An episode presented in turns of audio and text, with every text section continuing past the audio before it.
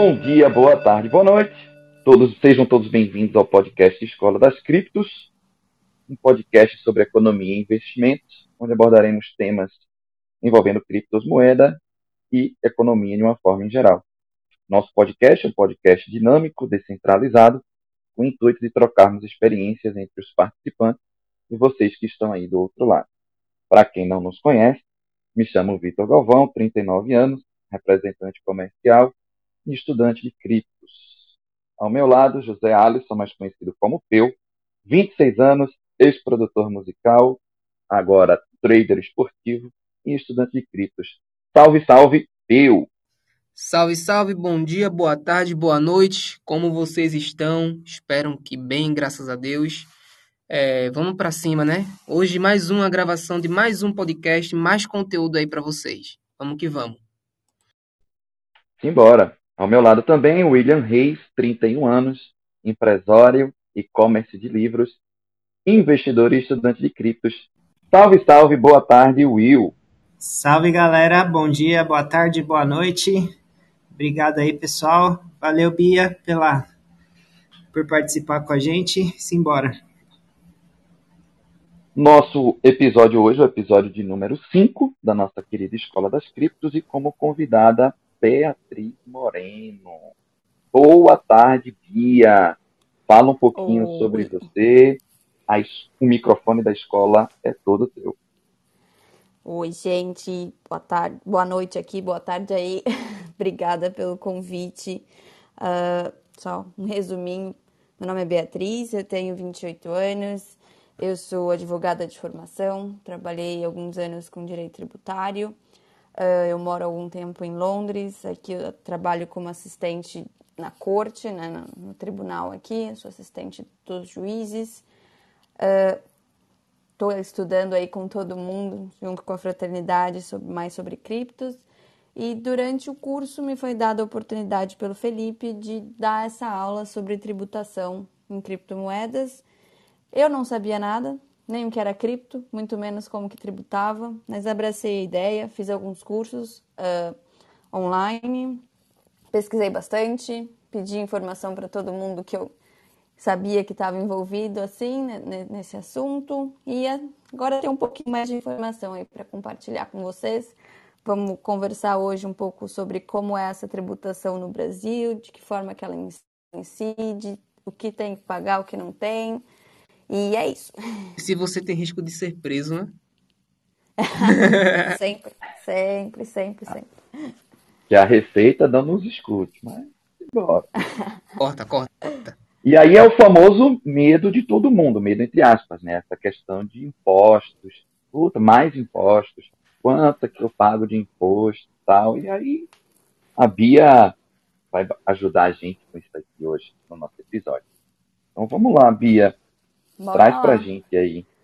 Vamos começar com a pergunta que, que a, a que mais vem na cabeça de todo mundo, que vai pro Google e fala, tem que pagar ou não tem que pagar imposto quem investe em cripto? E aí a gente, eu vou, eu vou começar num, num passo um pouquinho mais para trás, né? É, a lógica do sistema, né? O que que que está por trás de tudo isso? Porque se a gente for só no, no resultado, a gente não entende por que, que o resultado é dessa forma. Então, a, a gente tem uma, no Brasil a entidade tributária é a Receita Federal, né? Quando, quando os tributos são federais. A gente tem estadual e municipal, enfim. A gente tem algumas formas de tributação. A gente tem imposto, tem taxa, contribuição, não são várias formas. E geralmente sobre uh, rendimentos, enfim, ganhos, é, a tributação incidente vai para o lado da, do imposto de renda se pessoa física, IRPF. Se pessoa jurídica, imposto de renda, pessoa jurídica. Tá, beleza. Muita gente não é obrigada a fazer a declaração. Muita gente é obrigada. Então, acho que antes da gente começar a averiguar se vai pagar imposto sobre cripto, vai tributar em cima disso, a gente tem que avaliar se a pessoa está obrigada a fazer essa declaração do imposto de renda ou não. E aí, como que a gente faz essa apuração? Todo ano a Receita Federal ela solta um informativo, né, com as regras daquele ano. É geralmente muito parecido com o do ano anterior, mas todo ano ela solta esse informativo. Então, por exemplo, eu tenho algum, alguns exemplos aqui que estão em vigor para 2020 e 2021. Não sei se 21, 22 já, já saiu, acredito que ainda não, mas 2021 já está aqui. Então, por exemplo, ponto número 1, um, recebeu rendimento tributável acima de 28.559, está obrigado a declarar. Recebeu uh, rendimento não tributável ou tributado exclusivamente na fonte acima de 40 mil reais, está obrigado a declarar.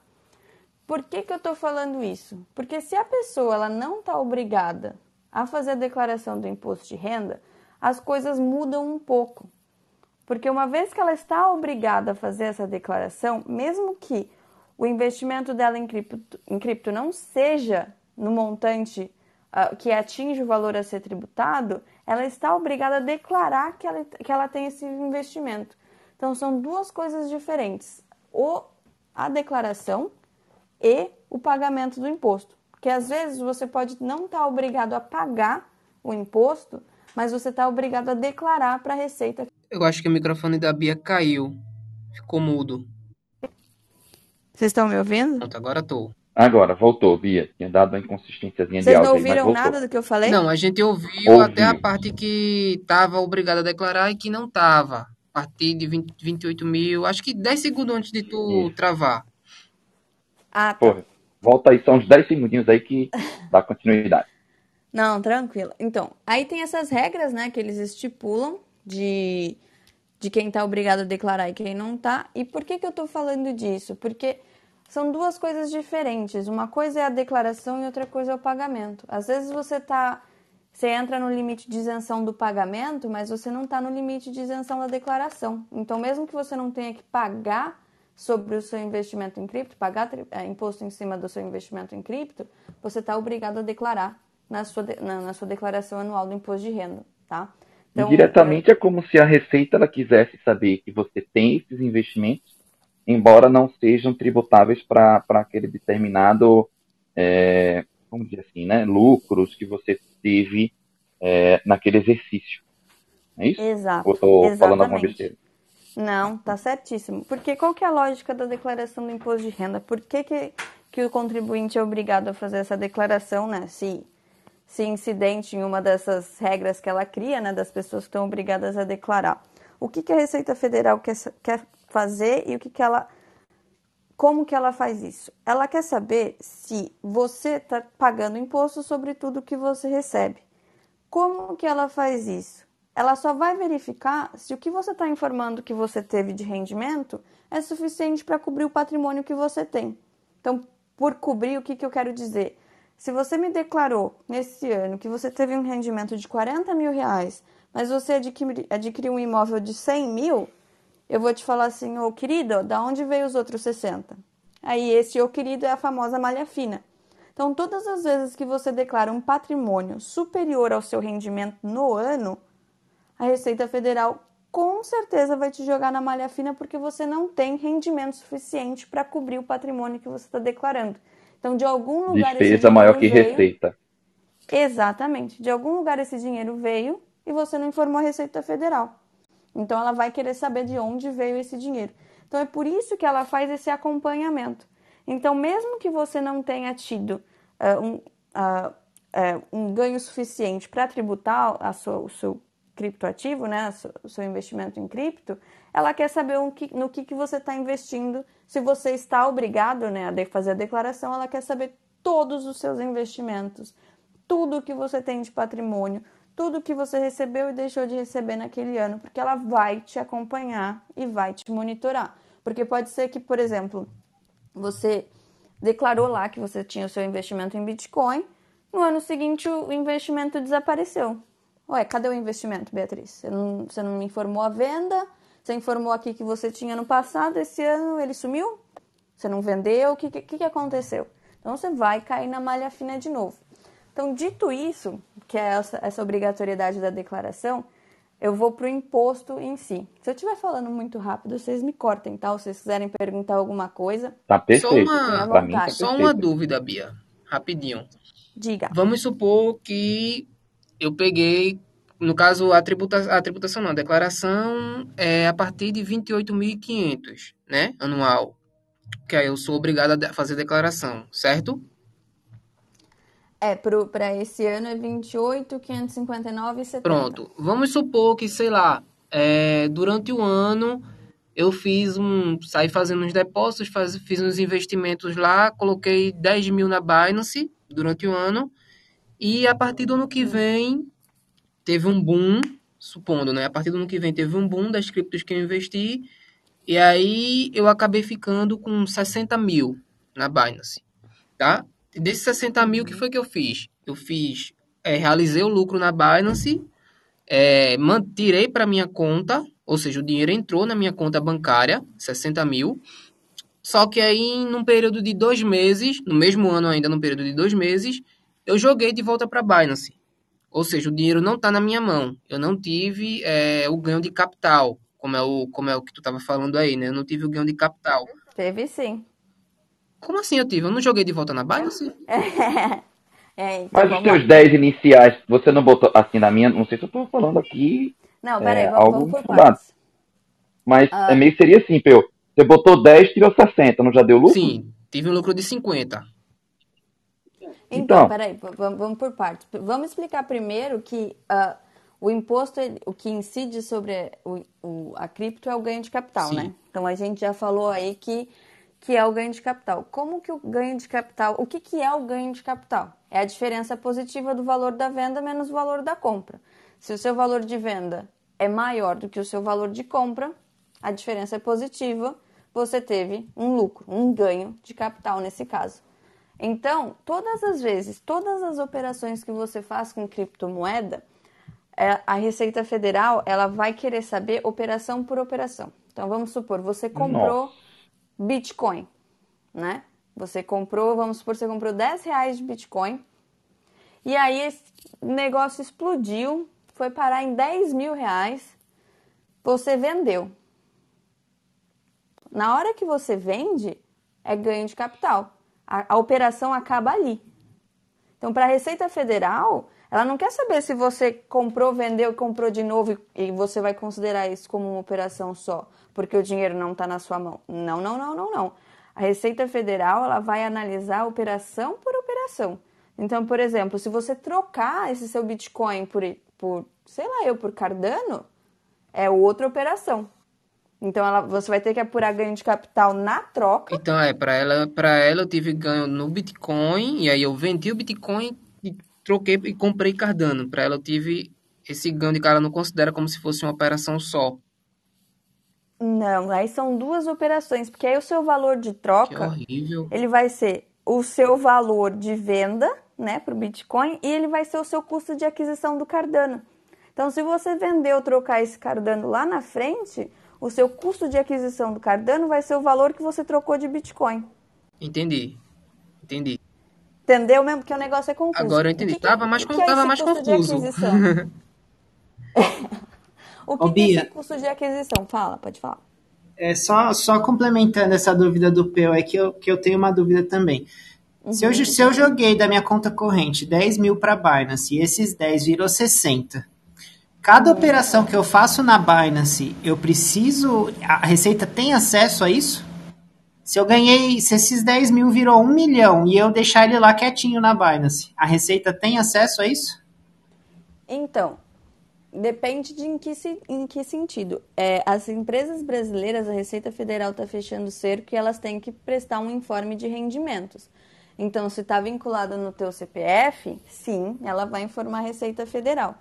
E aí entra ah. aquela coisa, assim, você não, não é porque você eh, não teve o ganho de capital porque você não vendeu que você está desobrigado a fazer uma declaração. Tem uma declaração que eles chamam de declaração dedo duro.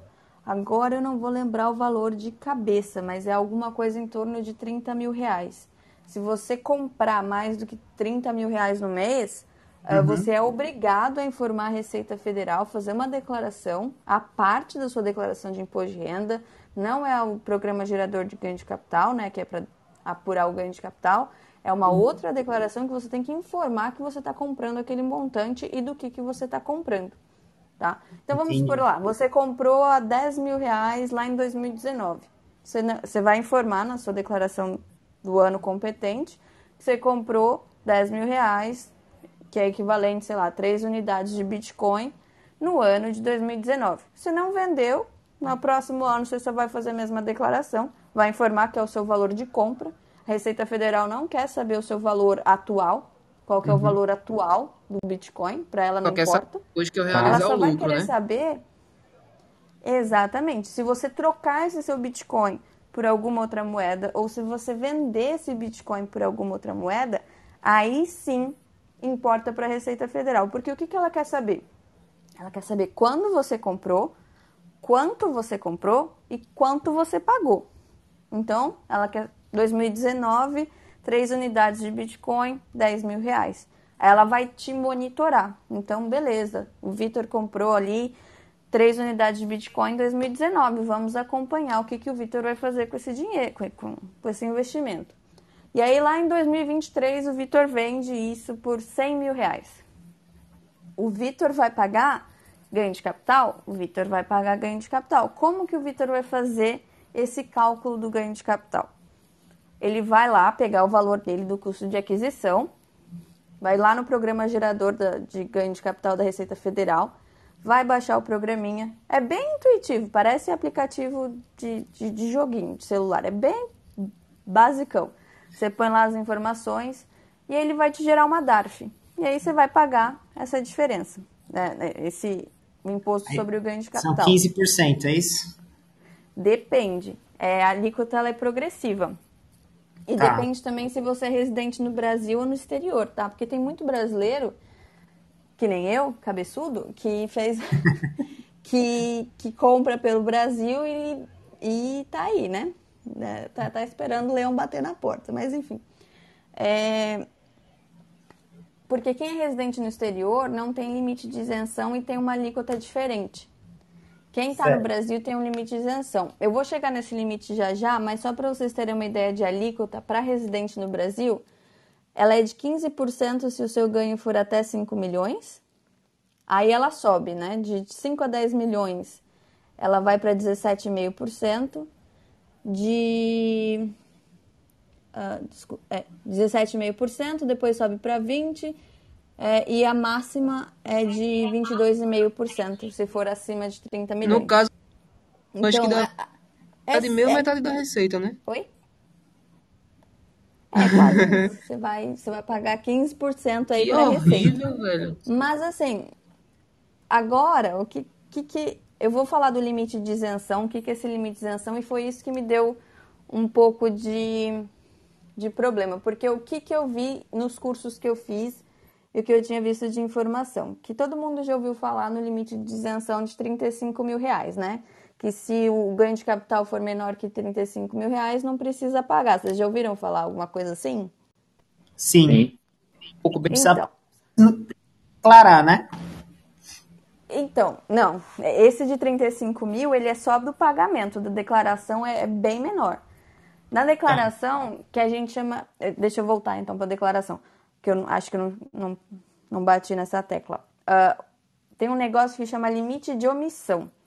O que, que é esse limite de omissão? Mesmo que você esteja obrigado a fazer declaração de imposto de renda por outros motivos, a Receita Federal te dá um limite de omissão de, a- de que você não precisa declarar a sua cripto, mesmo que você esteja obrigado a fazer declaração do imposto de renda.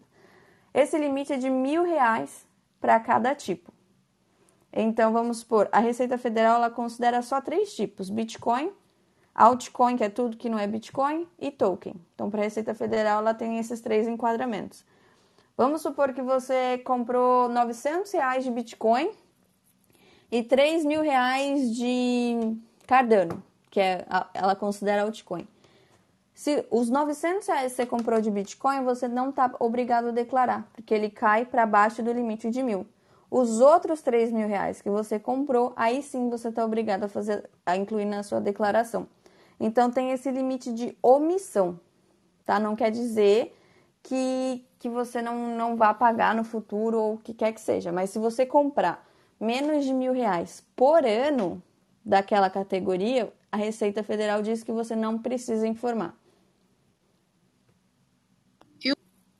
E esse valor é mensal anual. ou esse valor é anual? Não, anual, anual. E o pior é que nem compensa você anual. comprar menos que mil reais em Bitcoin se você for comprar Bitcoin. Então, de toda forma, você vai ter que estar tá declarando. A não Sim, ser seja é, é, é isso que a Receita quer, entendeu? Ela quer sempre declarar. Agora, tipo, a galera que investe, sei lá, ah, 20 reais, 30 reais, 40 reais, que é tipo pouca coisa, a Receita Federal, ela, ela colocando a grosso modo, assim, ela não quer nem saber. Tipo, ó, você investe pouca coisa, pra mim não importa, deixa eu fiscalizar quem, quem tá fazendo mais dinheiro. É porque ela não É tem braço para poder, de repente, ir atrás do pequeno, né? Ela sabe que, de repente, Não uma multa, um- uma, um- um- uma taxa que ela for colocar sobre a operação grande, ela vai tirar, de repente, eu quero ter mais, pegando todos os pequenininhos, né? Exatamente. Então, a Receita Federal ela não tem é, é, funcionário suficiente e tecnologia suficiente para fiscalizar todo mundo. Então, ela foca aonde tem mais Graças dinheiro, a né? Deus. Aonde tem mais chance de ter omissão. Graças a Deus. Mas aí, beleza. Então, a gente está nesse limite de omissão é só para declaração. Então, ele não tem nada a ver com o pagamento do imposto. Agora, vamos voltar lá para os 35 mil reais. O que, que, o que, que é esse limite Só para te 35 interromper aqui de novo. Pense no caba para interromper. Mas vamos lá. Pode, É, tem essa questão da declaração. Beleza, 28.500 e Uhum. uns quebrados. Se eu não declarar, tem Uhum. risco dela ficar sabendo. E se ela ficar sabendo que eu não declarei, o que, que pode acontecer? Você diz, por exemplo, se você tem. É que aí vai depender, né? Esses 28 mil é de rendimento tributável. Então, Ah, lá, sim, seu- sim, seu sim. trabalho. Mas assim, Então não tem nada a ver mas de cripto. investimento em cripto. É porque, é que nem tu falasse, as empresas hoje, as corretoras, elas estão tudo linkadas. Então, de certa forma, elas vão, é, vão meio que me deduzir, né, para a Receita Federal. Então, de uma forma ou de outra, mesmo que eu não declare, ela É, vai ficar porque- sabendo, né? Isso, vai. É, assim, com as corretoras brasileiras, 100%, tá? Elas, elas vão cruzar essas informações com a Receita Federal, não porque elas querem, mas porque elas estão obrigadas. Agora, as descentralizadas no exterior, aí a Receita Federal ainda não tem acesso. Mas é Ela pode tentar te rastrear, mas ela ainda não tem como obrigar uma empresa no exterior a informar quem quem está investindo nela, entendeu? Mas, assim, a dica que eu dou é, se você teve que colocar seu CPF para fazer o cadastro na corretora ou onde você esteja comprando sua cripto, pode ter certeza que essa empresa, uma hora ou outra, vai, vai fazer esses informativos para a Receita Federal. Vinculou teu CPF, é melhor declarar. É, então, vamos que vamos, né? É, Aí agora só um, só um complementar aí que a gente estava falando antes no tema anterior e um pouquinho desse agora. Por exemplo, para a galera que, to, que optou fazer aquele, aquele tipo de investimento do hold de Bitcoin, de compra mensal, ali ele vai ter que fazer, no caso, todos os lançamentos mês a mês que ele fez desde a primeira compra até a última, no caso do ano. Por exemplo, vamos supor, ele começou em janeiro e foi até dezembro, então ele vai pegar 12 lançamentos com o valor que ele comprou, do coin que ele comprou e quanto está gerando de lucro para ele, mesmo sem a venda, Bia? Sim e não. É, Eu falei pra vocês que não tenho, eu não, não vou ter uma resposta que é sim ou Aham, não aham. direta n- nesse assunto. Não, sim, Porque o sim, que, sim, claro. o que, que é o, o ponto aqui da questão? Ah, lembra que eu falei que a Receita Federal quer saber onde você comprou, quanto você comprou, o que, que você comprou e como você pagou? Porque Aham. para fazer o cálculo, ela dá, quando você vai apurar né, o seu ganho de capital, você tem que fazer lá o que eu expliquei, que é, que é calcular a diferença e ver se a diferença é positiva, né? Se você teve ganho de capital ou não. O problema é que assim, você não compra uma unidade de Bitcoin e troca por uma unidade de Cardano. Você vai comprando um Bitcoin todo mês, que nem nesse, nesse seu exemplo. E aí você compra, tipo, um mês você comprou duas unidades, um mês você comprou meia unidade, outro mês você comprou várias unidades, e você tem preços diferentes que você pagou Sim. em datas diferentes. E aí, como é que você calcula o seu custo de aquisição se você tem vários valores diferentes? É. Aí é que entra o problema, que é o- a tal que eles chamam de média ponderada. Você vai ter que pegar, vamos supor que você comprou, você tem 10 unidades, você comprou em 10 meses diferentes, por 10 valores diferentes. você vai ter que juntar todos os valores que você pagou, valor total, e dividir pelo número de unidades que você tem. Então, 10 mil reais dividido por 10 unidades, você pagou mil reais a unidade. Esse vai ser o seu custo de aquisição para aquela unidade. Então, a hora que você vende ou troca uma unidade, o custo de aquisição vai ter que ser a média do todo, não necessariamente aquele que você pagou para uma unidade, porque você não tem como distinguir qual unidade que você está vendendo. Se você está vendendo a uma que você comprou em janeiro ou você está vendendo a uma que você comprou em novembro. Não tem como definir, que entra tudo no mesmo Entendi. bolo, entendeu? Então você vai Uhum. ter que fazer essa média ponderada de todos os valores que você comprou, e isso é por coin, tá?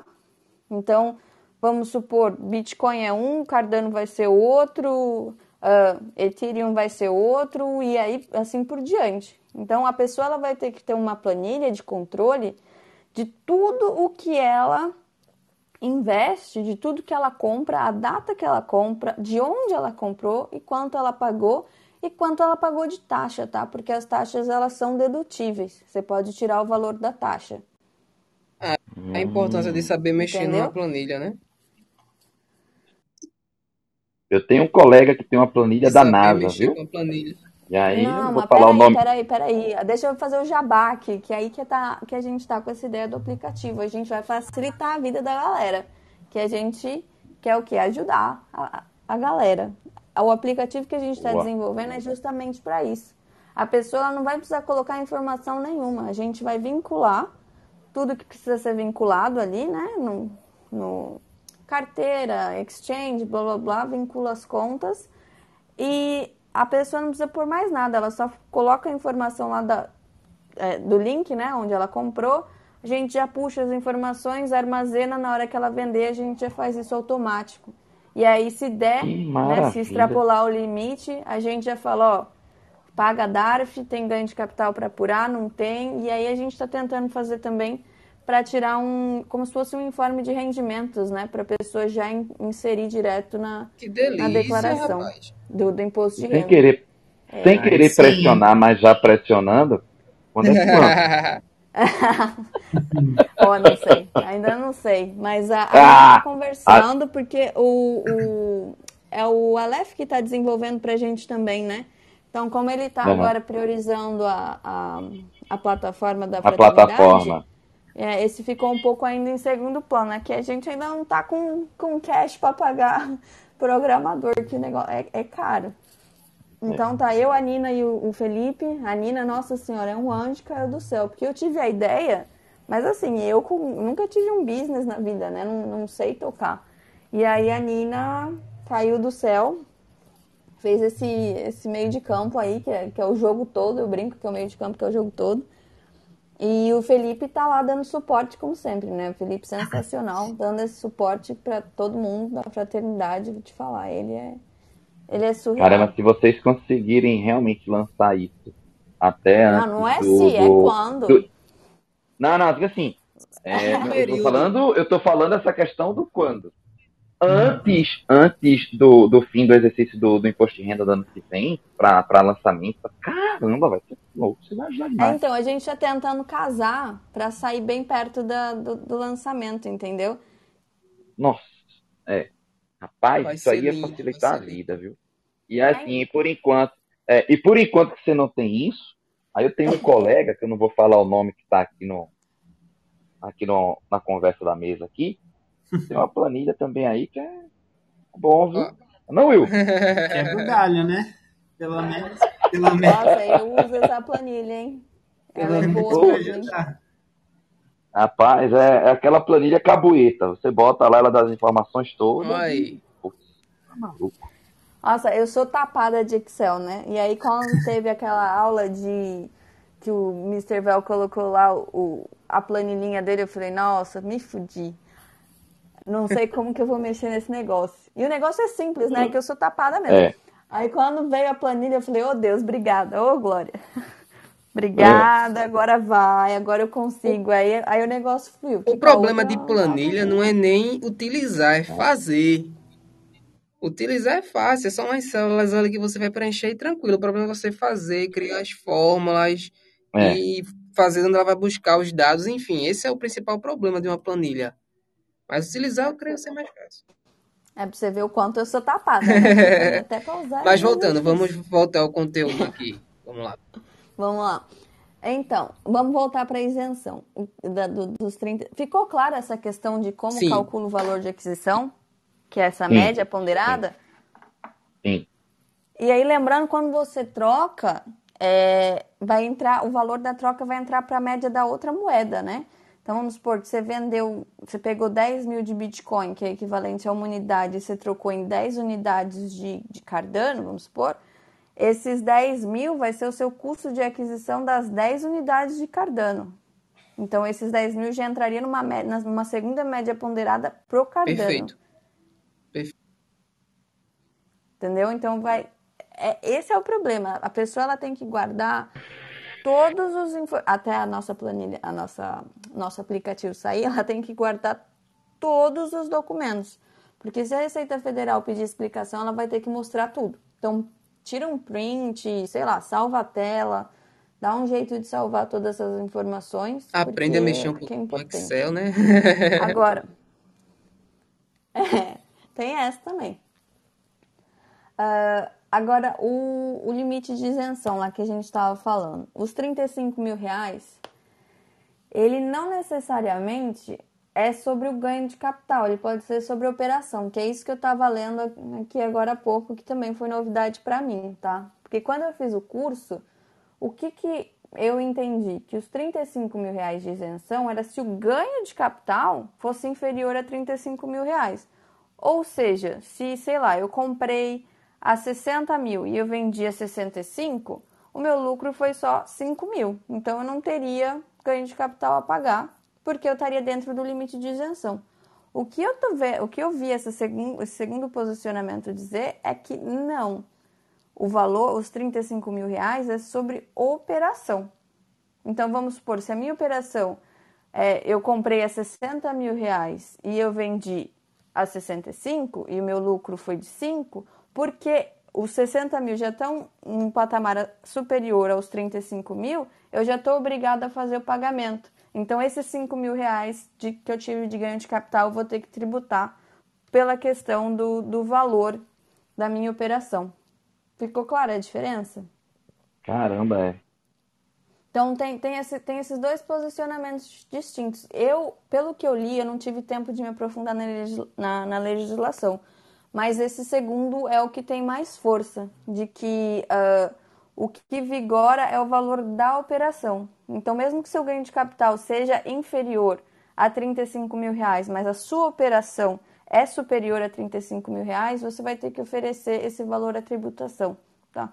Porque, só explicando o que é uma isenção. Uma isenção é como se fosse um, um presente que a Receita Federal está te dando. Com certeza tem algum interesse do governo por trás disso, então, nesse sentido, é de facilitar compra e venda de, de bens de, de, valor menor, né, de 35 mil reais, uh, e facilitando esse, é, essa, enfim, essas operações, a Receita Federal entende que ela está facilitando, incentivando a economia, blá, blá, blá, blá, blá, blá. Tem sempre uma questão por trás do porquê que a norma existe. Mas a qualquer tempo, isso pode ser revogado, tá? Então a gente tem que ficar sempre atento. Se a Receita Federal editar uma instrução normativa, ou o que quer que seja, dizendo, ó, oh, essa regra não se aplica a cripto, ela não vai se aplicar a cripto. Porque ela se aplica hoje porque não existe regra, não existe regra específica para criptomoeda.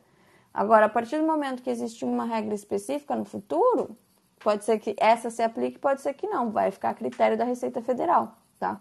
Eu vejo, eu, Beatriz, tá? Não tô, isso não é embasado em, em pensamento de ninguém a Receita Federal, eu acho que ela vai pegar muito pesado com criptoativo, porque é uma coisa que é mais difícil dela rastrear. Então, ela vai tentar fechar o cerco por tudo que é lado.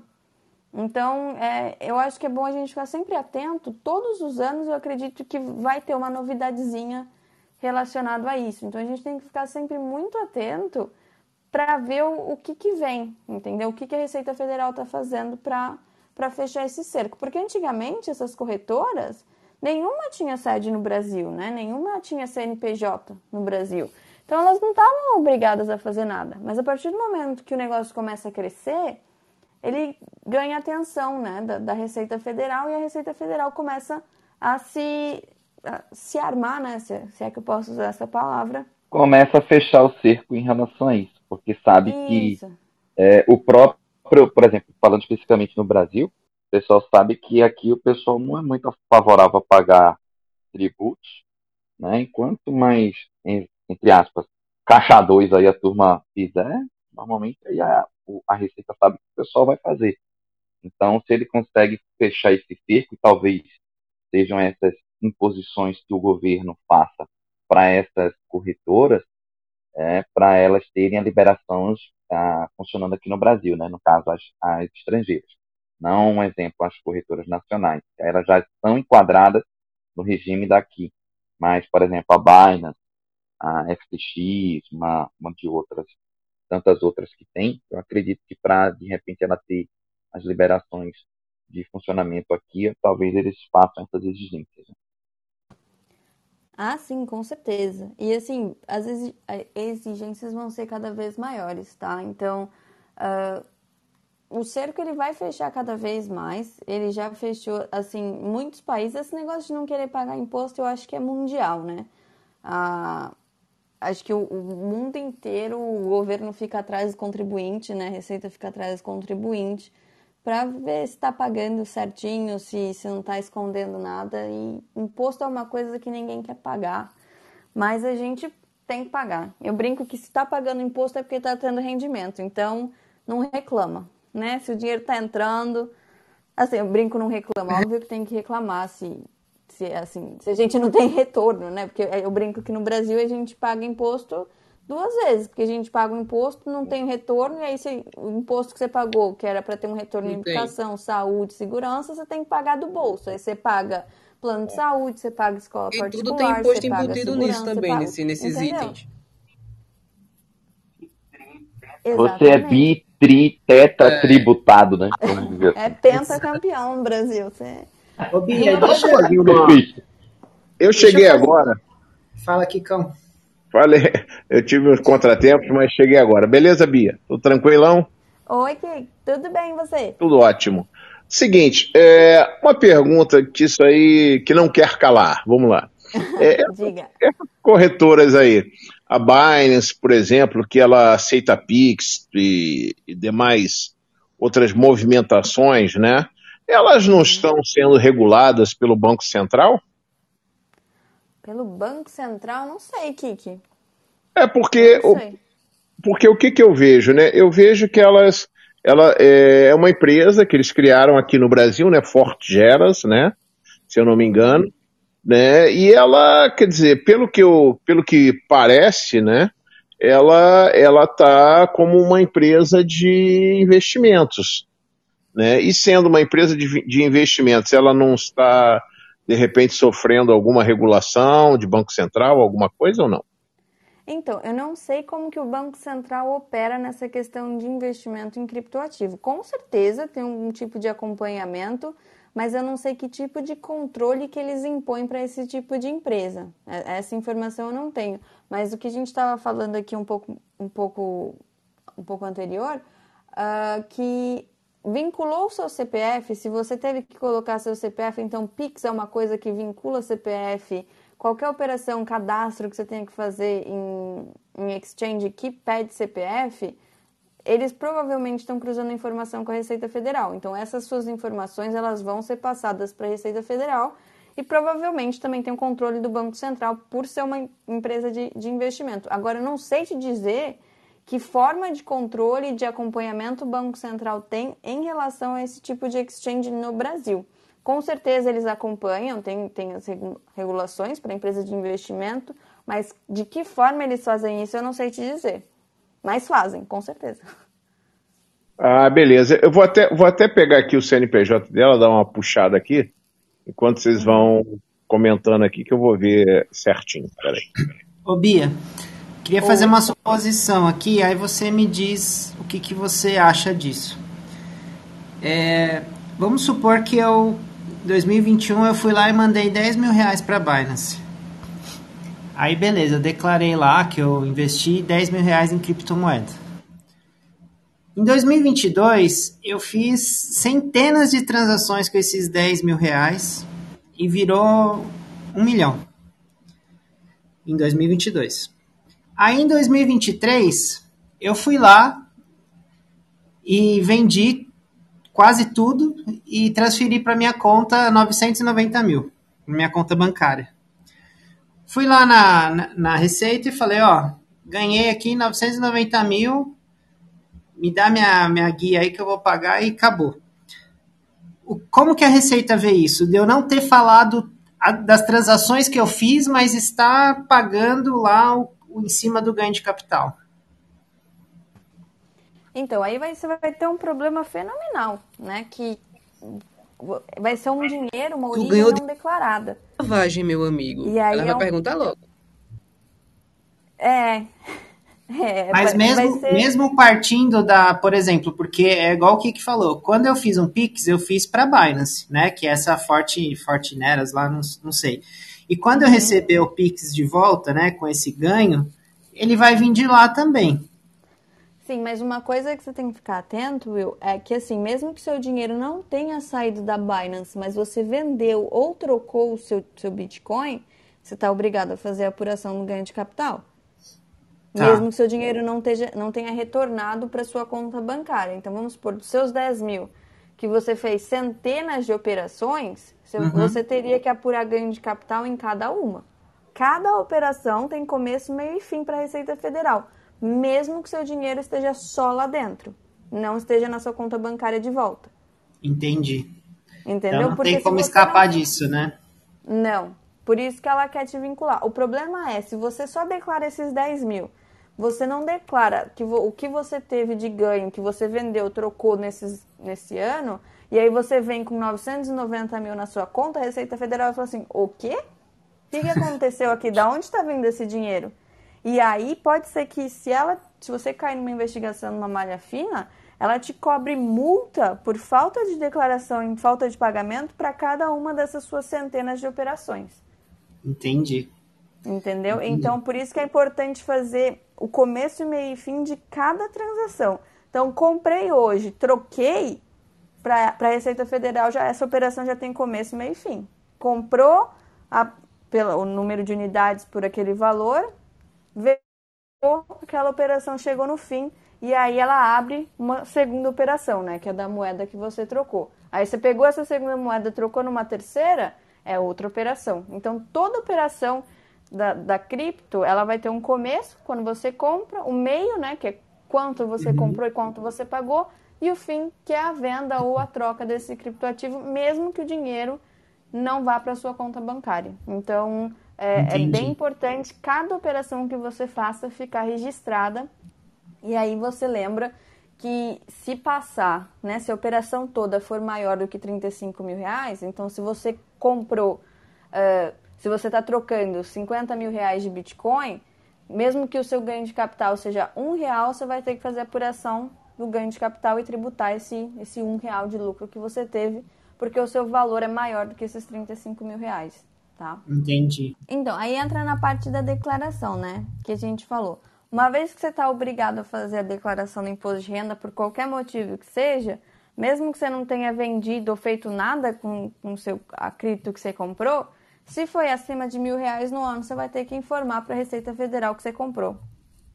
Então, é, é, fica nessa obrigatoriedade, mesmo que você não tenha nada a pagar, a Receita quer te monitorar, então você vai ter que fazer, vai ter que informar isso na sua declaração. Uh, resumindo e concluindo, é muito confuso ainda, não tem legislação específica como tem para o mercado de ações. Mercado de ações ele opera com a legislação específica dele. Então, eu acredito que assim, ano após ano a Receita Federal ela vai especificar mais como que vai ser essa tributação, vai diferenciar um pouco e a gente vai ter que ficar sempre atento, tá? Porque como a gente é, viu as empresas, né, com CNPJ no Brasil, é até às vezes um pouco confuso, mas se você teve que vincular o seu CPF para fazer o cadastro ou a compra, já fica com o pé atrás que a Receita Federal tem como te rastrear se ela quiser, tem como chegar nessa informação se ela quiser. Mas a, a, o meu conselho é sempre o seguinte: fiquem sempre muito atentos se o que você está informando de rendimento é suficiente para cobrir o patrimônio que você está informando naquele ano, ou ao, ao decorrer dos anos, né? Uh, mas especificamente no ano que você está fazendo a declaração. Se você está declarando um patrimônio maior do que o seu rendimento, alguma coisa está errada. Então volta, refaz, vê se você não esqueceu alguma coisa, né?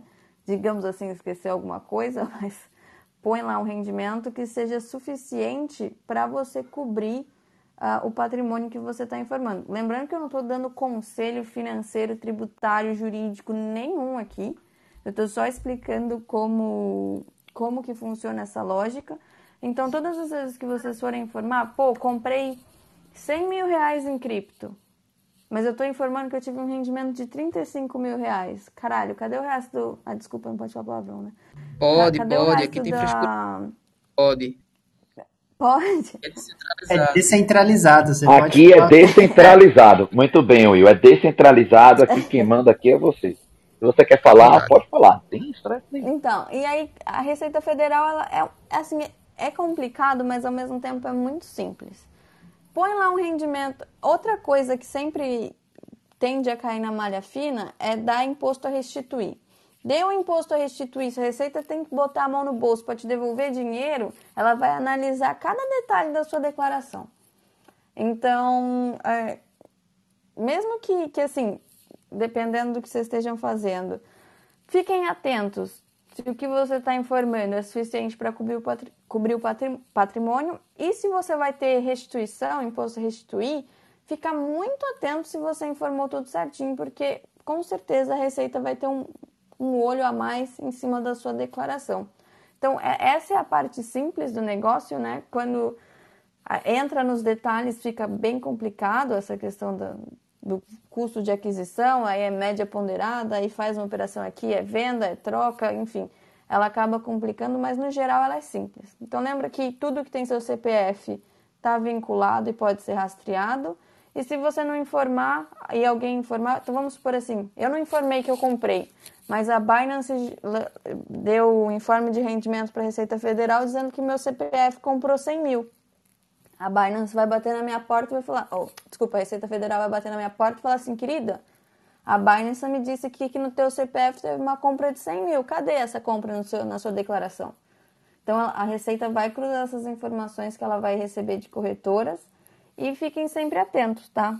É, é, corretora internacional, acredito que a Receita Federal ainda não tenha muito controle, mas fique sempre muito atento quando você põe seu, seu lindo, maravilhoso CPF para fazer compra. Mas, é, a Receita não tem controle, mesmo se tiver meu CPF vinculado lá? Então, se tiver teu CPF vinculado, pode ser que sim. Porque se a empresa internacional ela quiser oferecer essas informações para a Receita Federal, ela pode. Ela pode fazer essa declaração. Porque o certo do certo seria você que está no Brasil declarar que você está fazendo, essas é, fazendo essas, esses investimentos numa empresa no exterior, né? Você está fazendo esses aportes numa empresa no exterior.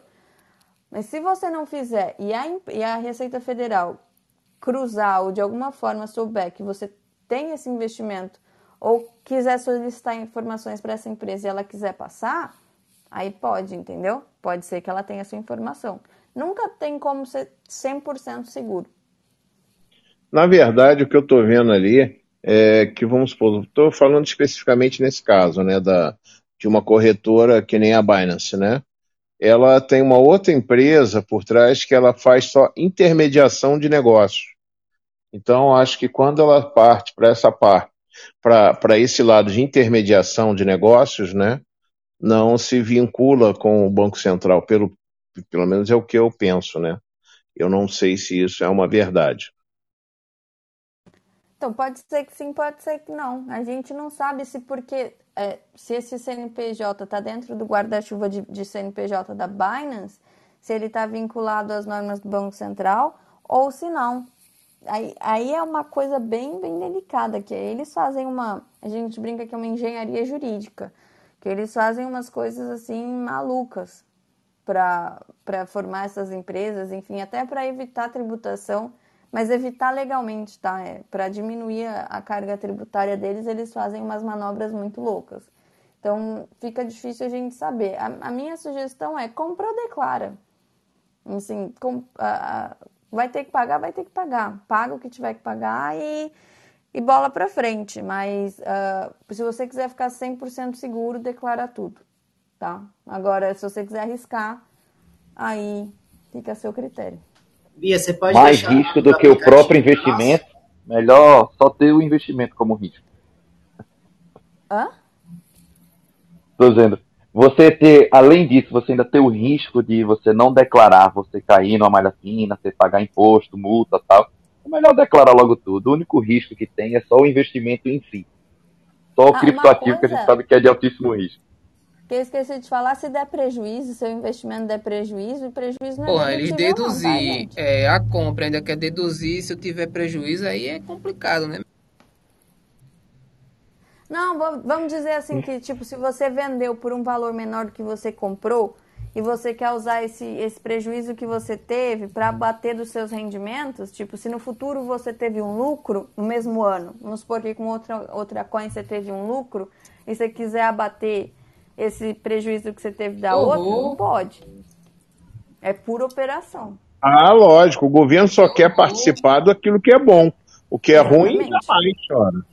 Você que está tomando seu risco, você que quer investir em criptos, que é, o problema é seu. Agora, se você tiver lucro, eu quero a minha que parte. Horror, é bem, é bem...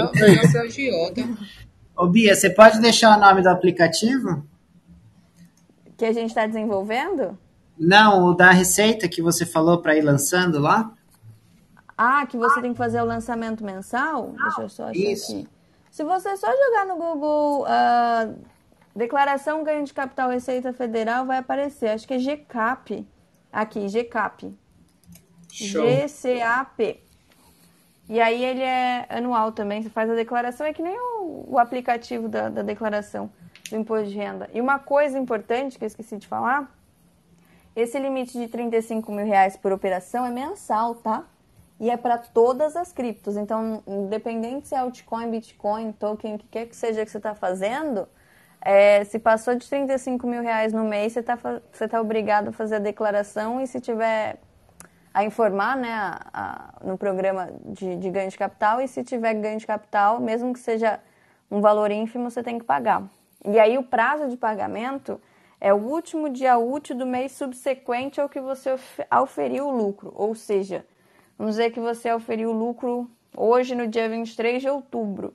O seu dia de pagamento, a data limite para você fazer essa, essa declaração e pagar a DARF, vai ser o último dia útil de novembro. Tá? É sempre do último dia útil do mês subsequente.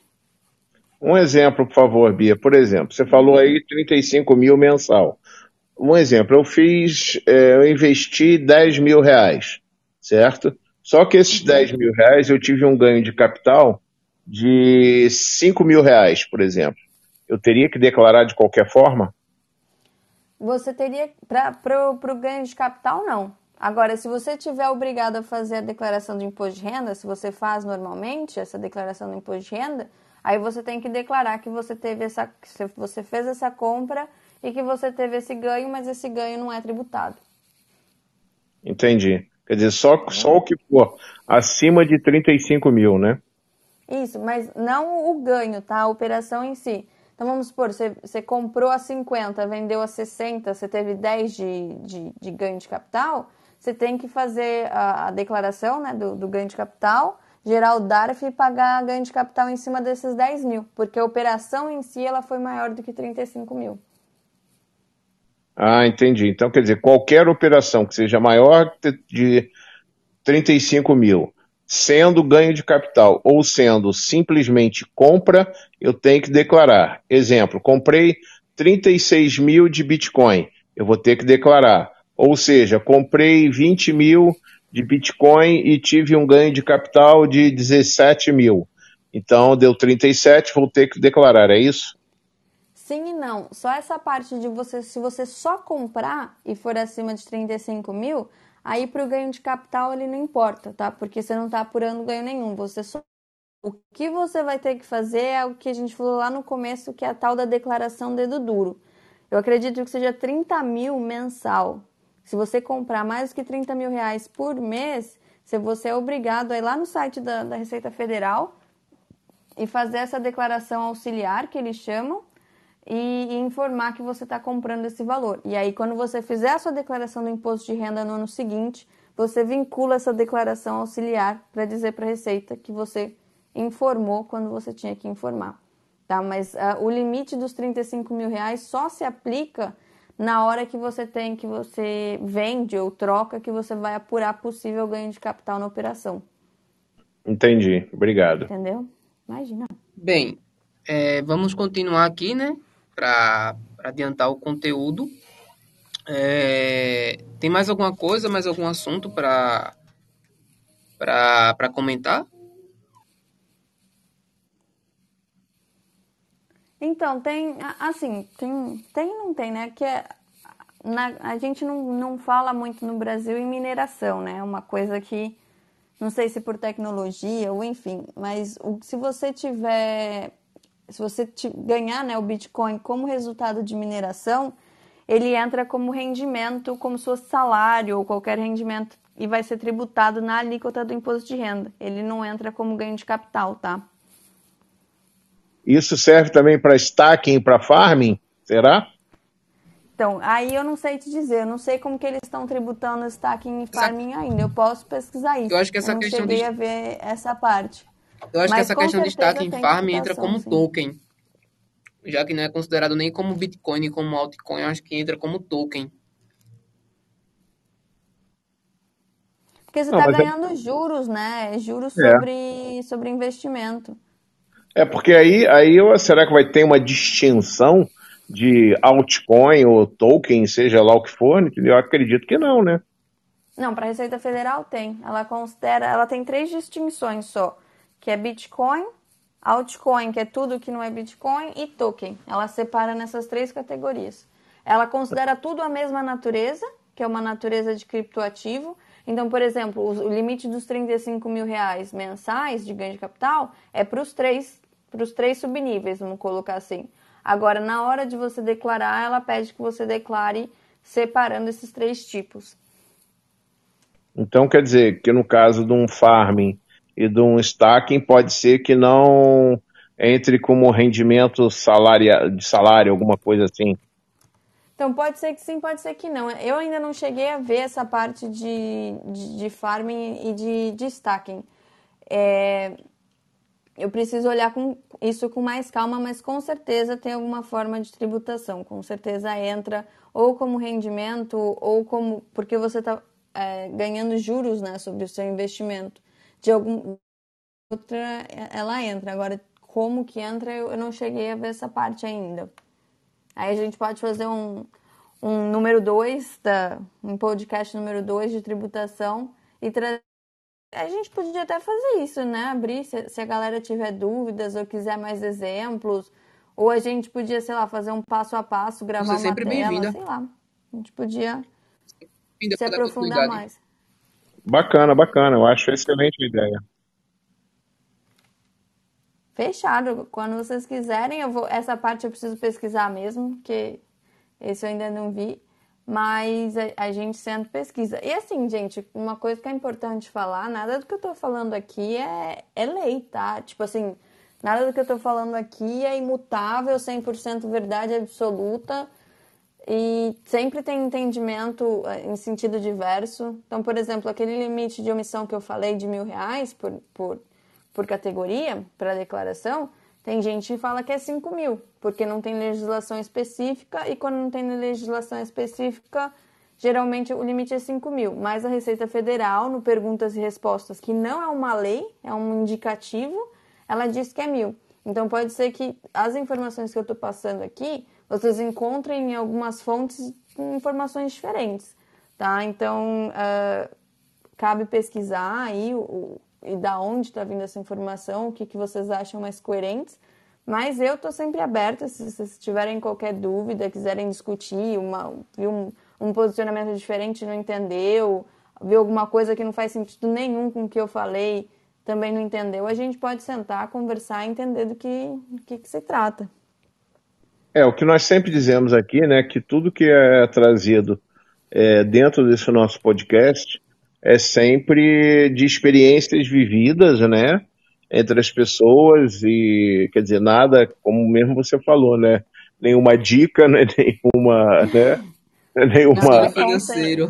conselho, é, né, é, o que a gente fala é o seguinte, é que, é que nem você você está dizendo aí, você pegou é, algumas coisas, né, dentro de pesquisas e tudo, para nortear as pessoas, né? Mas como você mesmo falou agora, tem coisas que não estão é, descrito na legislação, então tem entendimentos diversos, né? Então as pessoas podem buscar, né, essas informações, isso é bem muito importante. É, e todo ano ficar bem atento, porque todo ano vai ter uma informação nova, a Receita Federal vai, vai vir com uma obrigação nova, ou algum tipo de, de detalhe, enfim, sempre, sempre vai ter alguma coisinha nova, então sempre vai ter que ficar bem atento nessa questão. Mas uma coisa que, assim, que eu, que eu gosto de lembrar que eu, quando que a gente começou a, o curso? Foi em, em, foi em julho. julho? Agosto? Foi julho? Foi julho, né? Foi julho, Come... foi em julho, julho, foi em julho. Julho eu não sabia nem o que, que era uma, um Bitcoin, não sabia nem te dizer o que, que era.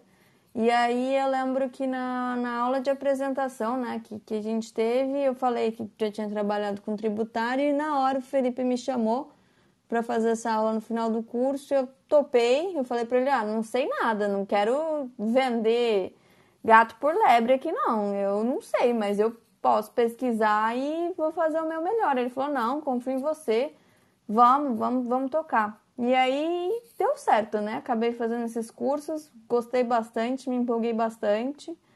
E aí estamos desenvolvendo o aplicativo que surgiu, porque eu falo que as ideias elas surgem na necessidade, né? A hora que eu vi como que faz esse cálculo de média ponderada, eu assustei. Eu falei assim, gente, como é que a galera vai fazer isso? Porque, assim, uma coisa é você entender a legislação, outra coisa é você colocar ela na prática, né? Porque é uma coisa muito, muito chata, muito detalhe. Não tem muito como fazer. E aí surgiu essa ideia, Felipe abraçou, a Nina abraçou e a gente está aí desenvolvendo. Então, eu acho que a cripto, esse ambiente descentralizado né, que, ela, que ela traz, ela cria muita oportunidade para muita coisa. E esse ambiente que a gente tem aqui de pô, agradeço muito a vocês de, de abrir esse espaço para a gente debater, porque conversando que a, que a gente identifica a necessidade e, e as ideias vêm, né? Às vezes uma coisa que você não pensou, mas quando você está conversando com alguém, o negócio vem na tua cabeça e, e a ideia vai fluindo.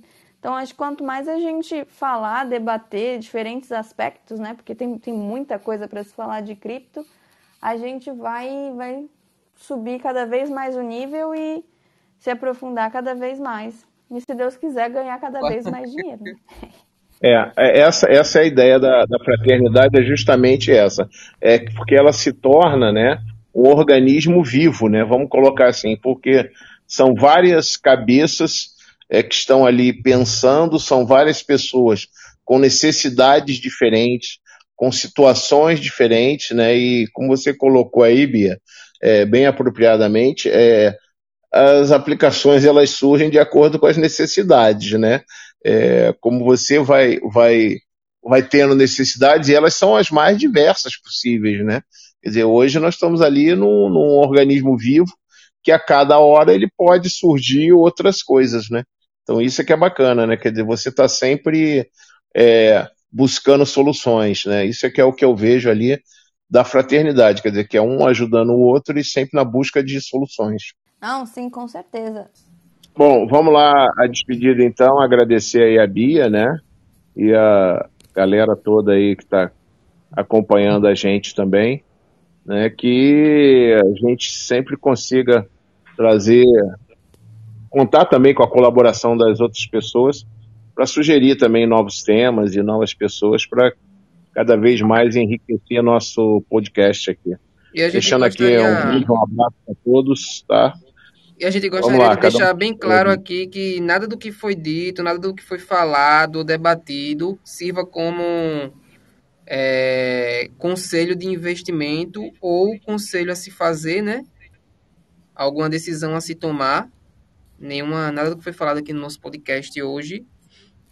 Certo? A gente não dá orientação Não dá orientação não financeira. é orientação tributária, não é jurídica, não é nada. Exato. É da nossa experiência aqui, o que a gente sabe. Exato. É isso.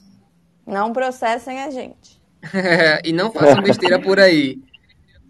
É, justamente. Então, pessoal, é isso. Então, finalizando o nosso EP de número 5. Agradecer a Bia pela disponibilidade, pelo tempo, pela Eu que agradeço. quantidade, Prazer estar aqui. pela oh, que isso, querido. Assim, pela quantidade de informações riquíssimas que você trouxe para aqui para a mesa, que vai ajudar outras pessoas que vão ouvir né, esse EP. Brevemente, vai estar já aí na, nas plataformas digitais, então Apple Music, Deezer, Spotify, enfim. Agradecer o Peu por ter dividido a mesa aqui junto comigo, assim como o William, como o Kiki. É, informar também que a gente já tem a nossa convidada do episódio número 6, vai ser a Fernanda Gould, nossa querida Good Vibes, Good vibes. como o Peu chama.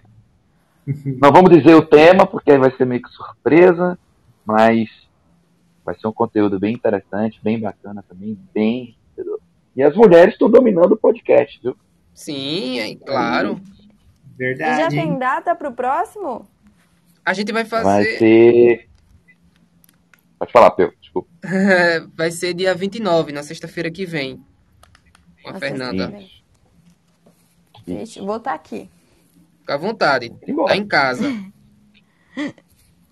Então é isso, galera. Obrigado, obrigado, Will, obrigado, Peu, obrigado, Kiki, obrigado, Bia, pela sua disponibilidade, pela atenção de sempre, por ter aceito o convite pronto lá quando eu falei com você lá no, no, no Telegram, você já de cara, tô dentro, top. Então, assim, obrigado, obrigado mesmo, de verdade.